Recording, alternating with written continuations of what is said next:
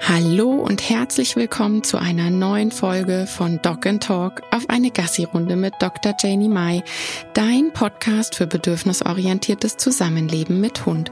Schön, dass du wieder eingeschaltet hast. Ich freue mich. Ich bin Janie, Host von diesem Podcast, Tierärztin, habe eine Online-Hundeschule, bin bedürfnisorientierte Hundetrainerin und habe schon einige Online-Kurse an den Start gebracht. Du wunderst dich vielleicht, normalerweise kommen meine Podcast-Folgen immer donnerstags. Genau, es ist eine Sonderfolge und diese Folge ist den Tieren und Helferinnen gewidmet, die in der Ukraine im Moment wirklich alle Hebel in Bewegung setzen. Es soll eine Spendenfolge werden, damit noch mehr geholfen werden kann. Ich habe mir dafür Ariane Ulrich eingeladen. Sie war und ist wirklich von Anfang an ähm, eine Person mit endloser Energie und so vielen Ideen, was sie alles auf die Beine gestellt hat. Sie sucht und sammelt Informationen zusammen. Sie vernetzt Menschen, damit Hilfe möglich ist. Sie hat einen Blogbeitrag, wo auch immer wieder Aktualisierungen reinkommen, damit man überhaupt so ein bisschen sich die Situation auch vorstellen kann. Wie ist das mit Haustieren, mit Sheltertieren, Nutztiere? Das ist alles in allem eine ganz, ganz schreckliche Situation. Ähm, ich glaube, das brauche ich in keinem Satz zusätzlich erwähnen. Und Ariane hat da einiges auf die Beine gestellt. Unter anderem findet am Samstag ein virtueller Social Walk statt, am 26.03. Ähm, hierbei werden Dinge versteigert, ähm, Spenden führen dazu, dass man an einem Glücksrad drehen kann. Es gibt noch ganz viele weitere Aktionen, wo Hundeschulen mitmachen. All das wird Ariane gleich erklären und ich hoffe, dass da sehr, sehr viele Menschen mitmachen. Außerdem habe ich in den Show Notes auch wirklich alle Organisationen verlinkt, die Ariane ähm, nennt und mit denen sie im Moment auch zusammenarbeitet. Ich bin ganz, ganz froh, dass es so viele Informationen gibt, beziehungsweise auch Menschen wie Ariane, die so viel Energie einsetzen, um Gutes zu tun. Liebe Ariane, magst du dich bitte einmal unseren HörerInnen vorstellen? Ja, klar. Also ich bin Ariane Ulrich. Ich bin äh, Verhaltensbiologin, habe in Zossen, das ist unterhalb von Berlin, meine Hundeschule, ähm, betreibe dort meinen Online-Shop hundwerkszeug.de, habe jetzt seit drei Jahren den kostenlosen Hunde-Online-Kongress gestartet, habe dort den Verlag, in dem ich ein paar eigene Bücher und mit anderen Autorinnen aus, äh, ausgegeben habe ja, und mache dort alles so, was mich so rund um Hunde interessiert, äh, als Praxisbetrieb für die IHK-Zertifizierung und lebe hier dann tatsächlich auch mit meiner Familie. und arbeitest eben sehr, sehr, sehr viel und eben auch wirklich im Sinne der Hunde. Und ja, allein was du jetzt schon wieder auf die Beine gestellt hast, das ist wirklich unfassbar. Du hast eine schier endlose Energie. Ähm, ich habe im Intro schon ganz kurz versucht, diese Lage so ein bisschen zu erklären und zu umreißen, wie schwer es gerade auch für TierschützerInnen in der Ukraine ist. Kannst du das mal ganz kurz darstellen, weil du bist da ja super im Bilde im Moment. Ja, eigentlich ähm, bin ich nur, ich sage jetzt mal indirekt im Bilde, denn so wie du das sagst, ne, wir sind alle jetzt gerade so aktiv bemüht darum, etwas zu tun, weil keiner mhm. das ertragen kann, der Hunde liebt oder auch Tiere generell, denn es geht ja gar nicht nur um Hunde und auch um Menschen tatsächlich ähm, der kann da zusehen, was da jetzt gerade passiert, so dicht an unseren Grenzen. Und mir geht's natürlich genauso, aber ich habe eben hier auch Familie und kann nicht einfach weg, so wie es viele ja am Anfang auch tun konnten und jetzt auch tun, um da hinzufahren und zu helfen. Was ich aber gut kann, äh, ist den Versuch zu vernetzen. Ne? Also wir haben ein mhm. großes Netzwerk, wir haben tolle PartnerInnen, mit denen wir zusammenarbeiten. Und hier war es mir am Anfang äh, super wichtig, möglichst schnell Organ ähm, ja, Informationen zu sammeln und zusammenzustellen. Denn äh, am Anfang ist immer Chaos. Und ich meine, ich habe fünf Kinder. ich lebe hier auf dem Hof, ich bin verheiratet, äh, ich kenne Chaos. Und ich denke, dass ich ganz gut bin im Organisieren. Und das ist das, was wir hier leisten konnten. Also Informationen sammeln von den verschiedenen Stellen, um die schnell zusammenzuführen, schnell einen Überblick zu geben, wo ist jetzt was machbar. Und das ist das, was wir gemacht haben. Und um auf deine Frage zu antworten, ähm, ja, Chaos ist am Anfang. Ne? Also jeder muss erstmal gucken, was passiert jetzt überhaupt. Je größer mhm. eine Tierschutzorga ist, desto mehr muss man natürlich auch verwaltungs- und bürokratisch, bürokratisch erstmal schauen, was möglich ist. Mhm. Das heißt, es dauert dann etwas länger, bevor man wirklich aktiv starten kann. Und vorher haben natürlich ganz viele Ehrenamtliche und Helfer schon angefangen, Aktionen zu starten. Und da geht es eben darum, was passiert da unten, äh, was, wo können wir den Menschen helfen, die dort ähm, entweder ähm, raus wollen tatsächlich aus den Kriegsgebieten mhm. oder die eben äh, Sachen brauchen, Ressourcen benötigen. Und dann im zweiten Schritt ist natürlich für uns als Tierschützer, als Hundehalter, als Hundetrainer und äh, Tierliebhaber auch wichtig, was ist eigentlich mit den Haustieren und den Nutztieren und den Tierschutztieren, die dort sind. Mhm. Ja. ja, das ist tatsächlich alles ähm, so, so aufreibend und emotional. Ähm, ich muss da auch immer sehr, sehr gucken, dass ich ähm, in Häppchen schaue, weil das einen richtig mitnimmt. Ähm. Wie können wir hier von zu Hause am besten helfen? Weil das ist wirklich was, was aus meiner Community immer wieder kommt. Ich würde so gerne etwas machen, aber es gibt so viele verschiedene Möglichkeiten und irgendwie weiß ich gar nicht richtig, was wäre denn jetzt das Beste im Moment. Natürlich von Wohnmöglichkeiten für geflüchtete Menschen mit Tieren, ja, weil da habe ich auch mitbekommen, dass es Probleme gibt in den Unterkünften. Ähm, Sachspenden, Geldspenden natürlich, aber ja, wo, für wen macht was Sinn? Also ja, wie ist da so deine Einschätzung? Ja, also jetzt hat sich das ja ähm, nach den Wochen, die das leider schon dauert, zum Glück ein bisschen organisiert. Also die vielen großen Orgas sind da schon wirklich super organisiert an den Grenzen, fangen an dort ähm, äh, auch mit den Tieren, also haben schon lang, lange angefangen, mit den Tieren zusammenzuarbeiten, wissen, was sie jetzt machen können. Die Einreisebedingungen sind gelockert. Ähm, natürlich gibt es immer noch offene Fragen, aber äh, es ist nicht mehr sinnvoll, also gar, gar nicht sinnvoll, einfach so ohne irgendwelche Kontakte beispielsweise an die Grenzen zu fahren, um da Spenden hinzubringen. Es ist mittlerweile so, dass Sachen weggeschmissen werden müssen, weil die überfüllt sind. Und solange ähm, bestimmte Hundemengen nicht raus können, kommen aus den verschiedensten Gründen, lohnt es sich auch nicht, tatsächlich dort irgendwo Sachen zu lagern. Und die Orgas sind da gut organisiert. Ähm, das heißt, hinfahren bitte nicht mehr, zumindest nicht ohne Kontakte.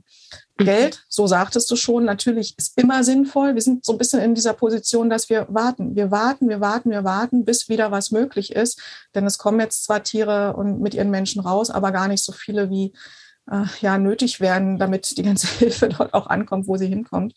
Das bedeutet, was wir machen können, ist ähm, Informationen zu verteilen, also verifizierte Informationen. Es gehen ja auch ständig alle möglichen Infos durchs Netz, wo sich die Leute dann, weil sie eben nichts weiter zu tun haben, wieder angiften und wieder unterschiedliche Meinungen haben und so. Und das, da muss man wirklich ein bisschen aufpassen. Ähm, und neben dem Verteilen und Aufnehmen von Informationen und sich selber informieren ist der erste Schritt, den wir machen können, bei uns im Tierheim, bei uns in der Tierschutzorganisation nachzufragen, was dort getan wird und wo Hilfe gebraucht wird. Denn wie gesagt, es lohnt sich nicht, da runterzufahren, um dort zu gucken, sondern ähm, die Tierheime, die ja hier bei uns vor Ort sind, die sind ja in der Regel aktiv. Die holen vielleicht Hunde, die helfen dort äh, indirekt, sie wissen, wo was gebraucht wird. Dort ist es super wichtig, äh, hinzugehen und nachzufragen. Oft haben die auch Listen ähm, mit potenziellen Pflegestellen, da muss ich auch gleich nochmal was zu sagen oder eben alternativ dorthin zu fahren, wo die Menschen mit ihren Haustieren ankommen und dort zu helfen, für die Unterkünfte zu finden. Ne? Und auch dort haben die Organisationen, die sich darum kümmern, oft schon Kontakt mit den großen Tierheimen und haben eigene Listen, um zu schauen, wo kommen die unter. Und da kann man sich natürlich mit eintragen lassen. Mhm. Mhm. Ja, und zu den Pflegestellen, entschuldige. Ja, genau. ähm, es bieten sich unglaublich viele Menschen jetzt als Pflegestellen an. Mhm. Hier wäre es mir nochmal ganz wichtig zu sagen, äh, eine Tierschutzorganisation, die eine Pflegestelle ähm, anbieten will, die wird sehr, sehr intensiv gucken, ob wir, ob du, ob ich geeignet sind als Pflegestellen. Also es ist nicht so, dass jetzt alle danach schreien, ähm, egal wo, Hauptsache Pflegestelle. Und da müssen wir uns wirklich auch ein bisschen zurücknehmen und uns auch prüfen lassen, denn es geht wirklich ja um das jeweilige individuelle Tier. Es reicht nicht, das irgendwo einzusperren und unterzubringen, dass es Platz hat. Es muss gut versorgt sein. Und je intensiver eine Tierschutzorga dich auch begutachtet und ausfragt, desto mehr kannst du sicher sein, dass sie sich wirklich um das Tier bemüht. Mhm. Ja, auf jeden Fall. Ähm, mit welcher Organisation oder Organisationen arbeitest du denn gerade eng zusammen und ähm, wie sieht da die Hilfe im Moment aus?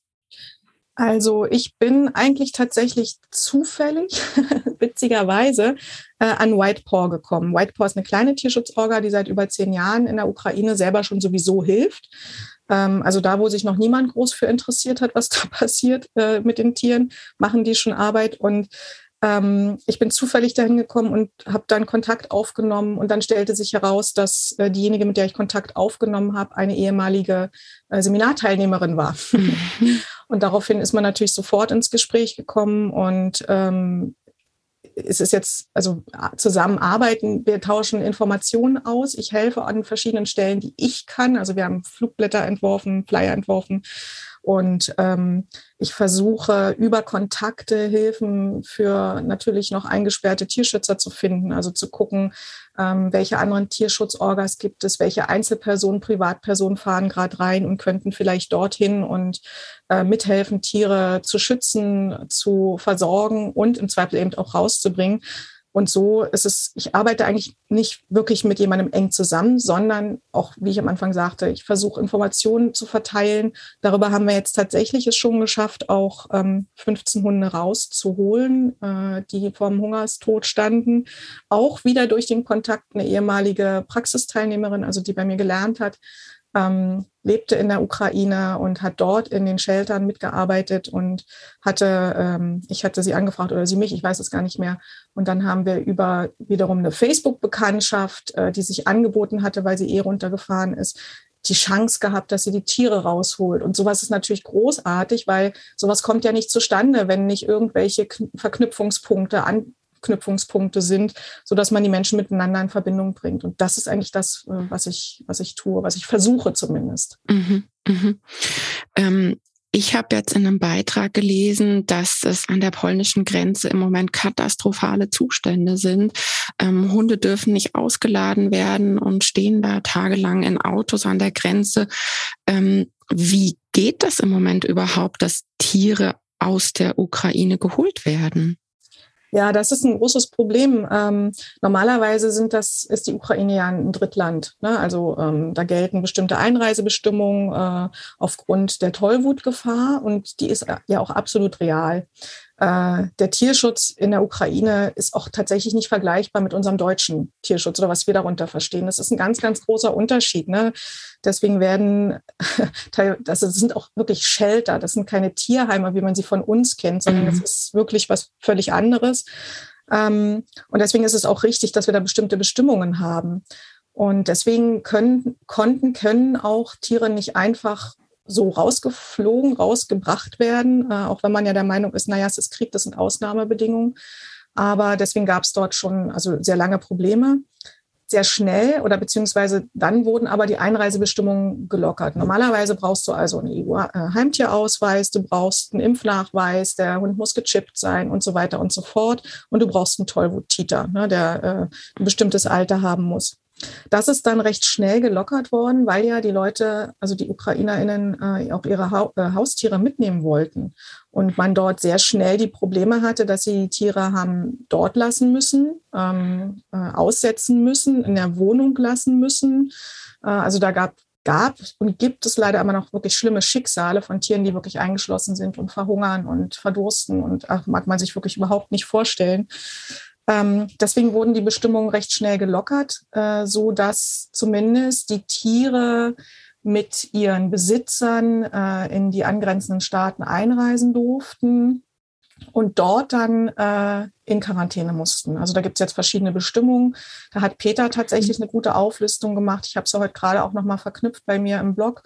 Und ähm, nach Deutschland dürfen sie allerdings momentan nicht ohne Nachweise. Das bedeutet, mhm. die Tiere werden äh, nach Polen oder Ungarn äh, eingeführt, nicht mehr als fünf Stück pro Person, äh, damit man eben nachweisen, oder man muss theoretisch nachweisen, dass es eigene Tiere sind. Ähm, sogar wenn sie jetzt nicht geimpft sind, ist das zum Teil möglich. Es hängt aber auch äh, sowohl an dem Ort ab, wo sie sind, als auch an den Personen, die natürlich dort vor Ort sind. Es gibt bestimmte Papiere, Übergangspapiere, die man ausfüllen kann, muss, bevor sie weitergelassen werden.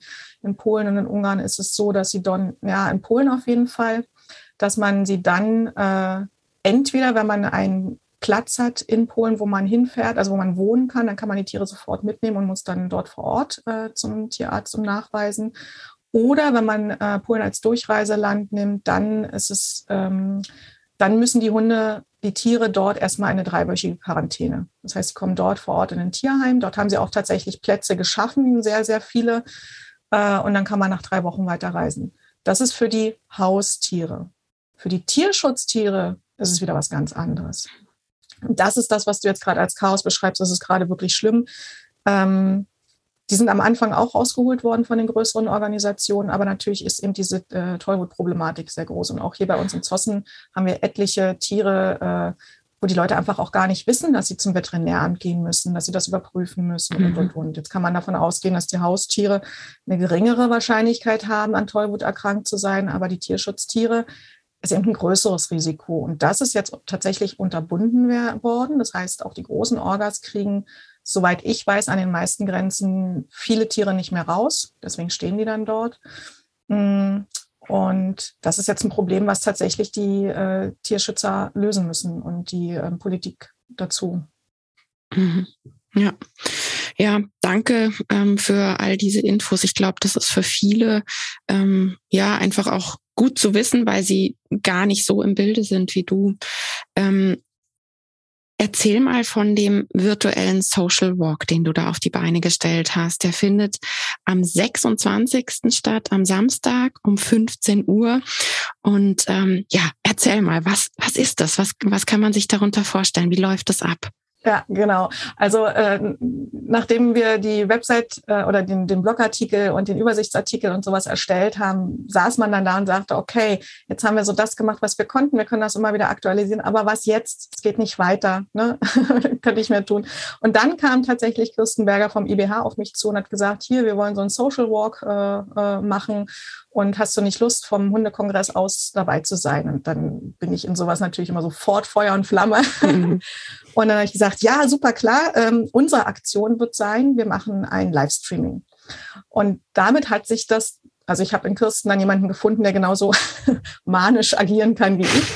Ähm, damit hat sich das dann zu einem großen Aktionstag entwickelt. Mm, und wir haben das als Kooperation zwischen Hundekongress und IBH, also dem äh, Berufsverband, äh, entwickelt. Der ganze Tag ist tatsächlich ein Aktionstag, also nicht nur ab 15 Uhr, sondern der ganze Tag dient als Aktionstag und soll dazu dienen, die verschiedenen Aktionen der Hundeschulen und der Hundeunternehmen zu bewerben, die jeweils dann beispielsweise mit ihren Hundeleuten spazieren gehen und die Einnahmen aus diesem Spaziergang spenden ähm, die irgendwelche Angebote machen. Es gibt äh, Mentrailing, habe ich gelesen. Es gibt äh, Hunde-Yoga. Es gibt also ganz viele verschiedene Angebote. Die haben wir auch aufgelistet äh, in einer Liste, wo sich die Leute eintragen können. Die sind tatsächlich mittlerweile auch nicht nur an diesem Tag, sondern auch an anderen, so dass sich das ein bisschen weiterzieht.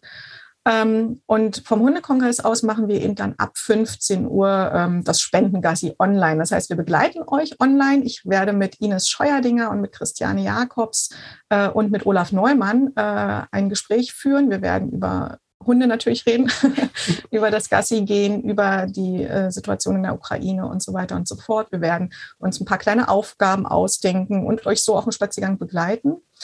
Äh, und das Große, was dann kommt, ist dann wahrscheinlich ab 16 Uhr, vielleicht ein bisschen früher.